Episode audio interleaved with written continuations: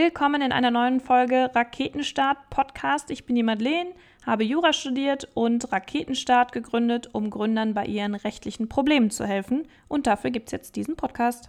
Im Podcast spreche ich regelmäßig mit Gründern, vor allen Dingen über ihre Vision und aber auch über rechtliche Fallstrecke. Zum Thema rechtliche Fallstricke habe ich mir gedacht. Wir sprechen nämlich heute im Rahmen der Legal Fuck-Ups Reihe Teil 1 über die ersten sechs Legal Fuck-Ups, die Unternehmer und Startups leider machen und die sie aber ganz einfach vermeiden können, wenn sie folgende Ratschläge beachten. Bevor wir damit loslegen, aber noch ein kurzer Überblick über meine beiden letzten Wochen. Ich war nämlich super viel unterwegs. Unter anderem auf der Startup Safari in Düsseldorf und auch in Köln. Ähm, zur Startup Safari, das ist ein ein- oder zweitägiges Programm, bei dem man mal so ein bisschen in Startups reinschnuppern kann. Ähm, es gibt dann verschiedene Sessions und super viele Startup-interessierte Leute sind da. Man kann die Büros mal besichtigen, Workshops machen etc. Und ja, das ist eine tolle Gelegenheit für alle, die sich vielleicht noch nicht so ganz sicher sind, ob sie in einem Startup arbeiten wollen oder ob sie selber gründen wollen, um mal ein bisschen Einblicke in die Firmen zu bekommen und vielleicht auch mit ein paar Gründern zu sprechen. Wir waren am Mittwoch zum Beispiel bei Trivago und QVC, die jetzt keine klassischen Startups mehr sind, aber letztendlich ja auch irgendwann mal angefangen haben. Super spannend, gerade die Einblicke, die man dann so bei QVC bekommt. Ähm, ich hatte das ehrlich gesagt nie so auf dem Schirm. Ich bin jetzt nicht so der Teleshopper. Wir haben uns sogar den Übertragungswagen so ein bisschen angesehen, der für das Weltuntergangsszenario da ist, wenn wirklich mal alle Stricke reißen und gar nicht mehr gesendet werden kann. Also super spannend. Die senden irgendwie 17 Stunden live am Tag, was ich schon extrem viel finde. Und wir hatten dann auch die Gelegenheit, ins Studio zu gehen und zu gucken, wie läuft es denn hinter den Kulissen, welche Bilder schalten wir, was verkauft sich am besten. Ganz faszinierend. Ähm, tatsächlich sitzen die Leute, die dann hinten im Schnitt sitzen, immer nur zwei Stunden da, weil man sich wohl so krass darauf konzentrieren muss, dass es einfach geistig nicht möglich ist, das länger zu machen. Die äh, machen dann verschiedene Snippets aus den Aufnahmen und haben dann hinter sich auch jemanden sitzen, der berichtet, was sich am besten verkauft und wie viel. Gleichzeitig wird dann aufs Ohr der Moderatorin noch die Info geschickt, damit da marketingtechnisch auch direkt genutzt werden kann, was gerade an Verkaufszahlen abgeht und welches Set sich am besten verkauft. Also wenn ihr die Gelegenheit bekommt, da mal eine Tour zu machen, super spannend. Ich war immer schon so ein bisschen fasziniert von der Fernsehbranche und diese Teleshopping-Ecke ist dann nochmal was ganz, ganz anderes. Dann waren wir davor bei Trivago und durften da so ein bisschen von der Firmenkultur sehen. Super geiles Büro auf jeden Fall. Wenn ihr da auch die Gelegenheit habt, mal reinzugucken, würde ich das auf jeden Fall tun. Ist auch Wahnsinn, was die in den letzten Jahren aufgebaut haben. Und ja, Dafür ist die Startup Safari auf jeden Fall eine coole Gelegenheit und wenn die bei euch in der Stadt stattfindet, dann macht es auf jeden Fall. Man trifft super viele nette, gründungsinteressierte und Startup-begeisterte Leute. Ich kann es also nur empfehlen, da auf jeden Fall mal mitzumachen. Ja, dann war noch RIVE, das ist die studentische Startup-Konferenz an der Uni Köln, die der Entrepreneur Club Cologne da organisiert. Da habe ich ein bisschen mitgeholfen, was den juristischen Kram angeht, aber was die Jungs und Mädels da die letzten Wochen auf die Beine gestellt haben, ist wirklich der absolute Oberhammer. Also Rive ist ein studentisches Festival, das an drei Tagen stattfindet. Die ersten beiden Tage waren ein Ideathon, wo verschiedene Startups und Unternehmen Probleme, die sie haben, stellen konnten und dann in verschiedenen Teams Lösungen dafür entwickelt wurden, die dann auf der Konferenz am letzten Tag auch gepitcht wurden und bewertet und dann gibt es nachher auch einen Gewinner. Und ansonsten gibt es an der Konferenz den ganzen Tag eine Jobfair, wo man Startups kennenlernen kann, sprechen kann, gucken kann, ob man einen Job in einem Startup haben möchte und mit dem Gründer sich ein bisschen austauschen kann. Also wirklich eine gute Gelegenheit für alle, die auch da einen Einblick in die Startup-Szene bekommen wollen. Kann ich nur empfehlen und ich freue mich sehr aufs nächste Jahr. Wir hatten nämlich auch einige coole Vortragende da, unter anderem Tim Schumacher oder Jörg Binnenbrucker. Dann hatten wir ein Panel. Also es ist wirklich für alle was dabei und man kann super viel Inhalt und Erfahrung auch von anderen mitnehmen. Ja, und dann stand diese Woche noch die Digital X mit der Startup Con an. Das ist die Innovationsmesse von der Telekom und ich muss sagen, da hat man sich wirklich sehr viel Mühe gegeben und einiges aufgefahren. Unter anderem war Richard Branson da und hat gesprochen, Tim Berners-Lee, Wladimir Klitschko, Carsten Maschmeyer. Also das Lineup war echt ganz gut. Und ja, für die Startups war die Startup Con leider ein bisschen enttäuschend, ähm, weil es wirklich ein sehr, sehr kleiner Rahmen nur war. Aber da kann man sicherlich einiges besser machen, wenn man denn möchte. Am Donnerstag hat mich dann die liebe Jules von NR noch eingeladen und zwar zur Startup Tour Germany, wo ich beim Abschlussabend viele verschiedene Startups aus der ganzen Welt kennenlernen durfte. Natürlich war auch Minister Pinkwart wieder am Start und es war wirklich eine super spannende Erfahrung, sich mal mit internationalen Startups auszutauschen. Letztendlich haben wir alle dieselben Struggles und ja, ich bin sicher, dass es da auch einige gibt, mit denen es noch eine Zusammenarbeit in der Zukunft gibt und da freue ich mich sehr drauf. Ja, Insgesamt also zwei erfolgreiche zwei Wochen. Ich bin jetzt aber auch ganz froh, wenn es wieder etwas ruhiger wird. So, jetzt kommen wir mal zur heutigen Folge. Und zwar beschäftigen wir uns heute so ein bisschen mit den größten Fehlern, die Startups in der Gründung und nach der Gründung so machen. Und da gibt es einige Punkte, die man auf jeden Fall beachten sollte. Und damit legen wir jetzt auch direkt mal los. Punkt Nummer eins, wie finde ich den passenden Namen für mein Produkt oder für mein Unternehmen? Man muss auf jeden Fall ein bisschen aufpassen, wenn man sich heutzutage einen Namen aussucht. Zunächst mal kommt da das Problem, dass super viele Domains einfach auch gar nicht mehr frei sind und die zu kaufen wäre gerade für ein junges Startup überhaupt nicht möglich, weil es einfach viel zu teuer ist. Aber dazu kommt, dass es die sogenannten Marken gibt und die genießen besonderen Schutz. So, was ist denn überhaupt eine Marke? Eine Marke ist ein Zeichen das dazu da ist, die Waren oder Dienstleistungen von anderen Unternehmen voneinander abzugrenzen, damit sie unterschieden werden können. Das bedeutet, eine Marke zu haben für sein Produkt ist super wichtig, weil es einfach dazu dient, Unterscheidungskraft und eine Zuordnung zu demjenigen, der sie hergestellt hat, vorzunehmen und dementsprechend für ein Unternehmen extrem wertvoll. So, was kann man jetzt alles als Marke schützen? Ich habe ja schon gesagt, Marken sind Zeichen. Das können also Wörter sein, das können Abbildungen sein, das können Buchstaben sein, aber das können auch Klänge sein. Ich weiß nicht, ob ihr den Telekom-Jingle kennt, aber den erkennt man auch sofort wieder. Und sowas kann auch als Marke geschützt werden, um Produkte abzugrenzen und von Unternehmen zuzuordnen. So, was bedeutet das jetzt für Startups? Zunächst mal ist eine Marke super wichtig für euer eigenes Startup, denn ihr steckt ja super viel Mühe und alles Mögliche in eure Produkte und dementsprechend wollt ihr natürlich auch, dass das Ganze geschützt ist. Aber Marken bergen halt auch die Gefahr, wenn ihr jetzt für den Namen eures Produkts nicht vernünftig recherchiert, dass ihr abgemahnt werdet und das Ganze ziemlich teuer wird. Dementsprechend müsst ihr auf jeden Fall eine Markenrecherche machen. Viele Startups äh, ja, schlafen so ein bisschen bei diesem Punkt. Ich habe jetzt auch schon mit super vielen gesprochen, die tatsächlich in der Situation waren, dass sie abgemahnt worden sind. Und letztendlich führt es dazu, dass ihr super viel Geld in Marketing und in die Glaubwürdigkeit eures Produkts steckt, damit die Kunden wissen, das Produkt ist von euch, das Produkt ist gut. Und letztendlich ist das alles für die Katz, weil sobald ihr abgemahnt werdet und die Abmahnung ist zutreffend, dann habt ihr halt wirklich ein Problem, weil ihr dann rebranden müsst. Und ihr könnt euch selber vorstellen, wenn ihr ein paar 10.000 Euro da rein investiert in euer Branding, müsst das alles wieder neu machen. Das ist auch einfach super scheiße und dementsprechend sorgt am besten von Anfang an dafür, dass ihr da auf der sicheren Seite seid. Abgesehen von den Kosten fürs Rebranding kommen dann durch die Abmahnung natürlich auch noch andere Kosten auf euch zu, wo ich jetzt natürlich nicht ins Detail gehen will, einfach weil wir direkt von Anfang an ja dafür sorgen wollen, dass wir alles richtig machen und gar nicht erst abgemahnt werden. Aber zum Beispiel gerichtliche Auseinandersetzungen richten sich nach einem Streitwert, der halt dann am Wert der Marke und nach der Benutzung bemessen wird. Und da fallen dann halt richtig viele Kosten an. Also wenn man jetzt mal sagt, wir setzen einen niedrigen Streitwert von 50.000 Euro an, kannst du in der ersten Instanz schon das Problem haben, dass du sowohl für die Gerichtskosten, auch für die zwei Anwälte um die 7.000 Euro, wenn nicht sogar mehr bezahlen musst. Das trägt derjenige, der unterliegt. Dementsprechend, da lohnt es sich also direkt von Anfang an, ein bisschen Zeit zu investieren in die Markenrecherche und auch eine Abmahnung an sich, wenn eine kommt, auf jeden Fall nie sofort die Unterlassungserklärung unterzeichnen, sondern euch dann informieren, bevor ihr überstürzt handelt, obwohl ihr selbst nicht so wirklich Ahnung davon habt. Wie man den passenden Markennamen findet, wie man eine Markenrecherche macht, etc., das lernt ihr dann in ein paar Monaten nach Raketenstart, wenn wir gelauncht haben. Wir arbeiten momentan mit Hochdruck dran, dass wir Anfang des Jahres dann auch online gehen. Dann könnt ihr auf Raketenstart alles rechtlich Relevante lernen und euch darüber informieren. Also fassen wir diesen Punkt zusammen. Bevor ihr euch einen Namen aussucht, macht auf jeden Fall eine Recherche. Zunächst ist die Domain überhaupt frei und dann ist der Name vielleicht schon als Marke geschützt. Wenn das nicht der Fall sein sollte, sehr gut. Wenn das doch der Fall sein sollte, dann versucht frühestmöglich euch umzuorientieren, steckt kein Marketing in den Namen und lasst es vor allen Dingen nicht drauf ankommen, denn Markenrecherchen helfen euch da wirklich weiter.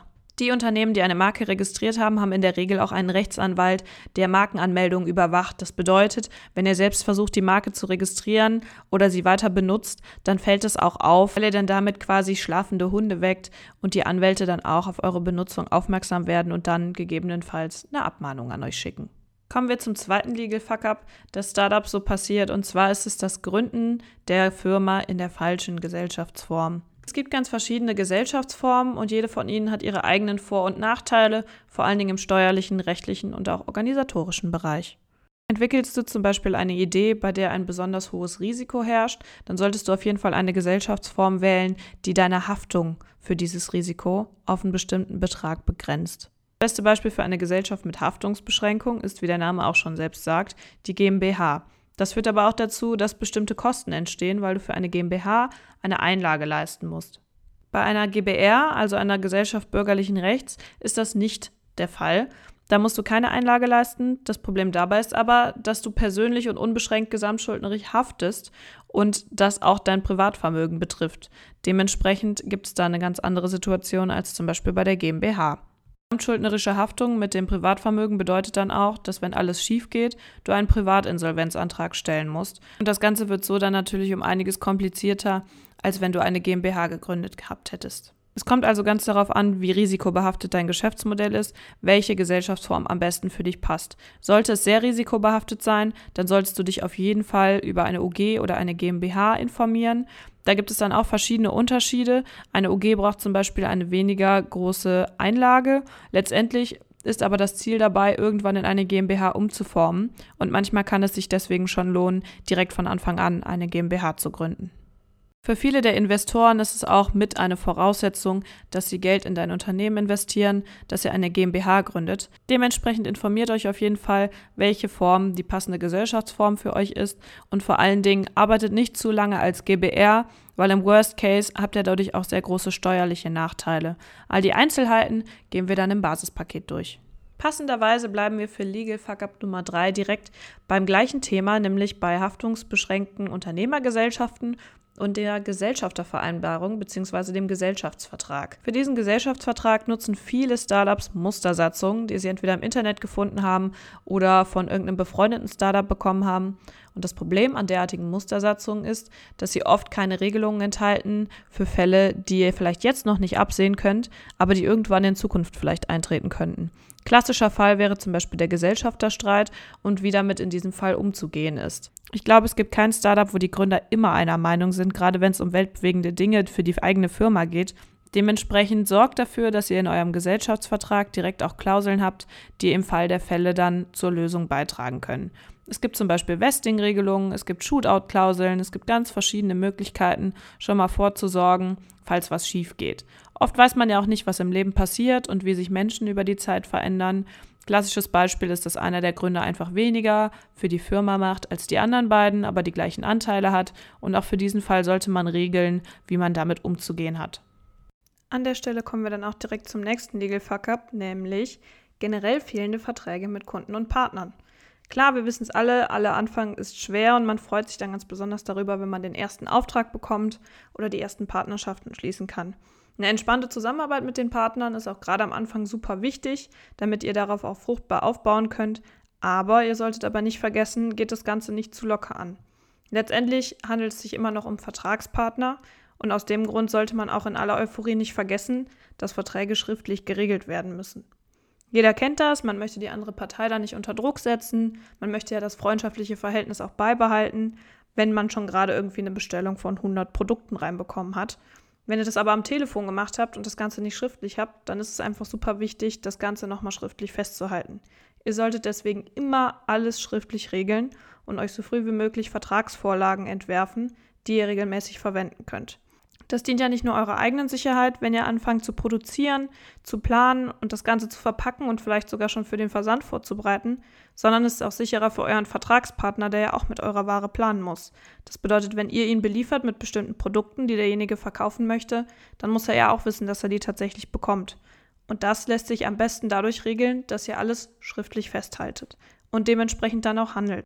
Also mein Tipp für euch, stellt im Gespräch mit eurem Partner oder mit eurem Kunden die Vorteile für seine Sicherheit vor allen Dingen in den Vordergrund und argumentiert damit, dass er sich auch auf der sicheren Seite bewegt, wenn er eine schriftliche Bestätigung habt. Erstellt euch so früh wie möglich Vertragsvorlagen, mit denen ihr arbeiten könnt und die auch Fälle abdecken, in denen Dinge vielleicht nicht so gut laufen. Das gleiche galt ja eben auch schon für den Gesellschaftsvertrag. Die Kosten, wenn dann mal was schief geht, sind viel höher, wenn ihr euch keinen Vertrag vorgelegt habt als alles andere. Durch Verträge schafft ihr dementsprechend nicht nur Sicherheit für euch, sondern natürlich auch für euren Vertragspartner. Und das ist ja auch in seinem Interesse. Versucht das Ganze also diplomatisch anzugehen und nicht irgendwie eine Stresssituation zu erzeugen, sondern lasst demjenigen einfach noch eine schriftliche Bestätigung oder einen Kaufvertrag je nach Umfang des Volumens zukommen, damit ihr das Ganze auf der sicheren Seite geregelt habt. In derartigen Verträgen sollte man dementsprechend nicht nur regeln, wer was von wem bekommt und zu welchen Konditionen, sondern auch verschiedene Einzelheiten, die die Vertragsabwicklung anbelangt. Zum Beispiel, wohin wird versendet, wie sieht es mit der Zahlungsabwicklung aus, wenn sich jemand zum Beispiel auch verspätet, wie ist es mit der Produkthaftung und so weiter. Dazu gehört zum Beispiel auch, welcher Gerichtsstand im Streitfall der einschlägige sein soll, was zum Beispiel zwischen zwei Unternehmern immer sehr relevant ist. Wie genau man solche Verträge ausgestalten kann, lernt ihr dann ausführlich auf Raketenstart. Kommen wir zum nächsten Legal Fuck-Up, passend zum Zeitalter der Digitalisierung. Und zwar geht es darum, wenn fremder Content verwendet wird. Wer kennt es nicht? Man möchte seine neue Website gestalten und man möchte natürlich das Ganze auch möglichst professionell aussehen lassen. Was fehlt euch? Klar, Bilder.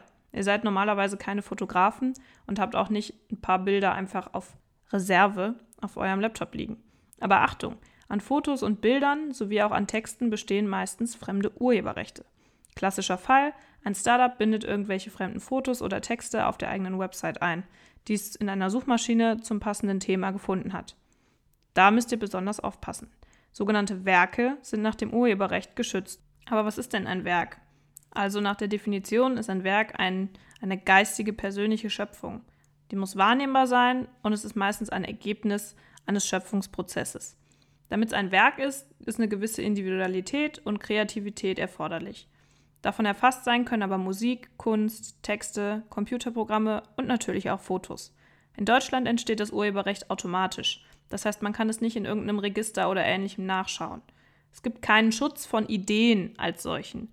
Deswegen muss das Ganze wahrnehmbar gemacht werden, damit der Schutz des Urheberrechts eingreift. Das Urheberrecht bietet einen umfassenden Schutz vor Verwertungshandlungen, die nicht vom Urheber vorgenommen werden.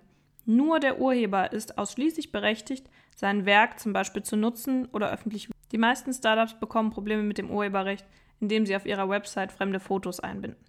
Aber wie kann denn ein Startup jetzt Fotos, die es nicht selbst gemacht hat und an denen es vielleicht nicht selbst die Rechte hat, überhaupt verwenden? Die Möglichkeit dazu ist, dass Lizenzverträge mit dem Urheber geschlossen werden. Darin muss enthalten sein, wer das Bild nutzen darf und was für die Nutzung an Entschädigung gebracht wird. Dadurch kann man sich dann vor Abmahnungen schützen. Aber wie schütze ich mich generell davor, wenn ich nicht weiß, ob ein Foto vielleicht lizenzfrei ist? Naja, man kann eigentlich davon ausgehen, dass die meisten Fotos nicht lizenzfrei sind. Das Unwissen darüber schützt dich nicht. Du musst auf jeden Fall recherchieren. Wenn du den Urheber des Bildes nicht findest, dann benutzt das Foto lieber gar nicht. Auch bei Verlinkungen musst du aufpassen. Bei Verlinkungen kann es Probleme geben, wenn das Werk zum Beispiel ohne Zustimmung des Urhebers ins Netz gelangt ist. Genaueres findest du dann beim Thema Urheberrecht auf Raketenstart. Das Ganze ist aber auch eine Chance für Startups. Ihr könnt euren eigens erzeugten Content nutzen und selbst durch Lizenzverträge verwerten. Auch für Software gilt das Urheberrecht. Der beste Schutz ist also ein komplexes Programm und die absolute Geheimhaltung eures Codes. Aber Achtung, wenn ihr Open Source Lizenzen verwendet habt, dann gibt es Sonderregelungen. Auch dazu könnt ihr mehr auf der Plattform lernen. Was vor allen Dingen noch wichtig ist, auch wenn ihr selbst Inhalte erzeugt, Achtung auch im Team. Es gibt Regelungen dazu, dass Miturheber, wenn sie ein Werk gemeinsam schaffen, die Entscheidung darüber nur mit Einwilligung aller Miturheber treffen dürfen. Und das gemeinsam. Derjenige darf zwar nicht wieder treu und glauben, wie der Jurist so gern sagt, seine Zustimmung verweigern, aber spart euch die Diskussion und das Stresspotenzial auf jeden Fall im Team und sprecht vorher darüber. Wie ihr seht, gibt es zum Thema Urheberrecht einiges zu lernen. Aber macht euch keinen Kopf. Nichts ist da so kompliziert, dass ihr euch das Ganze nicht aneignen könnt. Agiert einfach mit Vorsicht im Internet, gerade was die Einbindung von fremden Inhalten auf eurer Website angeht. Und schaut einfach nach, ob ihr die Rechte an den Bildern vielleicht erwerben könnt. Das gleiche gilt übrigens für Fotos, die ihr von Fotografen machen lasst. Sichert euch ab, dass ihr die Fotos auch tatsächlich benutzen dürft. Am besten natürlich schriftlich. Dann seid ihr auf der sicheren Seite. Kommen wir zum sechsten und letzten Legal Fuck-Up für heute. Und zwar geht es um das Thema Newsletter-Marketing. Ihr wisst alle, dass Newsletter-Marketing boomt. Man kann so eine große Zahl an Menschen über neue Produkte und Neuigkeiten auf dem Laufenden halten und regelmäßig mit Content versorgen. Und auch hier gilt leider wieder Achtung. Es gibt unter anderem das Wettbewerbsrecht, das die Werbung regelt. Und da solltet ihr auf jeden Fall aufpassen, dass ihr nicht dagegen verstoßt. Man möchte natürlich eine möglichst lange Mailingliste für Kunden anlegen um seine Produkte zu verkaufen. Aber ihr könnt nicht einfach im Internet Mailadressen sammeln und dann eure Werbung dorthin schicken, sondern ihr müsst vorher die Einwilligung von demjenigen einholen, dem die Mailadresse gehört. Am einfachsten ist es also, eine Newsletter-Anmeldung auf der eigenen Website zu ermöglichen und dort vom Kunden selbst seine E-Mail-Adresse eintragen zu lassen. Ihr müsst natürlich darüber informieren, was mit der Mailadresse passiert und unter anderem auch auf die Datenschutzerklärung hinweisen. Zum Thema Datenschutz kommen wir aber an anderer Stelle nochmal. Ganz wichtig ist auch, dass ihr die Einwilligung des Kunden nachweisen könnt. Das gilt auch einige Jahre, nachdem ihr die Mailadresse eingeholt habt. Es gibt übrigens Gerichtsurteile, die besagen, dass eine solche Einwilligung nach vier Jahren erlischt, wenn in diesem Zeitraum keine E-Mails an den Kunden gesendet werden. Das Ganze ist kein Problem, wenn ihr in diesem Zeitraum auch an euren Kunden Mails gesendet habt. Um also konform zu handeln, solltet ihr von Anfang an ein sauberes Double Opt-in-Verfahren aufbauen. Aber was bedeutet Double Opt-in überhaupt? Zunächst muss der Empfänger seine Mailadresse selbst eintragen. Im zweiten Schritt schickt ihr demjenigen eine Bestätigungsmail mit einem Link. Dann kann derjenige die Bestätigung über den Link vornehmen und damit auch bestätigen, dass er den Newsletter wirklich erhalten möchte. Ihr beginnt also erst mit dem Versenden des Newsletters nach dieser Bestätigung über den Link. Außerdem noch zu beachten, die Einwilligung in den Newslettererhalt muss jederzeit widerrufbar sein. Vielleicht habt ihr vorher schon mal darauf geachtet, die meisten Unternehmen haben ganz am Ende ihrer Mails immer eine Möglichkeit, sich von der Newsletterliste abzumelden. Das gleiche solltet ihr in euren Mails auch implementieren. Wenn ihr euch an diese Regeln haltet, dann könnt ihr zumindest für euch dieses Legal Fuck-up auf jeden Fall schon mal vermeiden. Aber Achtung, auch hier, wir erinnern uns, keine Bilder und Texte einbinden, an denen man keine Nutzungsrechte hat. Auch damit macht man sich wieder abmahnbar und gerade in E-Mails, die man über Listen verschickt, macht man sich sehr angreifbar, weil man natürlich mehr als einen Empfänger hat. So viel zum letzten Legal Fuck-up für heute. Es ist übrigens auch in eurem Interesse, diese rechtlichen Tipps zu beachten. Das Ganze ist für euch als Firma in Bezug auf euer Image auch sehr wichtig. Es ist immer schwierig, wenn man Kunden aufbauen möchte und Marketing machen möchte. Man kann natürlich nicht alles von Anfang an wissen. Aber wenn ihr ein glaubwürdiges Unternehmen sein wollt, dann solltet ihr euch auf jeden Fall auch an die gesetzlichen Vorgaben halten. Und mit diesen kleinen Tipps ist das zumindest schon mal einfacher. Ich hoffe, das Ganze hat euch weitergeholfen und lasst mir gerne euer Feedback zu dieser Folge da. Ich werde die Reihe auf jeden Fall noch fortsetzen und euch weitere Legal Fuck-Ups mitteilen, damit ihr direkt von Anfang an alles richtig machen könnt. Wenn ihr selbst oder befreundete Gründer übrigens auch Legal Fuck-Ups habt, dann schickt sie mir gerne per Mail an podcast.raketenstart.de. Das Format wird auf jeden Fall eine Reihe werden, in der ich bekannte Legal Fuck-Ups von Gründern, die ich jetzt hier im Podcast interviewe, oder halt auch Legal Fuck-Ups, die ihr so erlebt, aufnehmen und für alle erklären kann. Ich hoffe, das ganze Format hat euch gefallen und würde mich natürlich über eine positive Bewertung oder euer Abo freuen. Und ja, dann hören wir uns nächste Woche. Es wird besonders spannend, denn nächste Woche haben wir den lieben Elias zu Gast. Elias ist Gründer von Elimba und das Ganze dreht sich um Schokolade und Kakaozeremonien.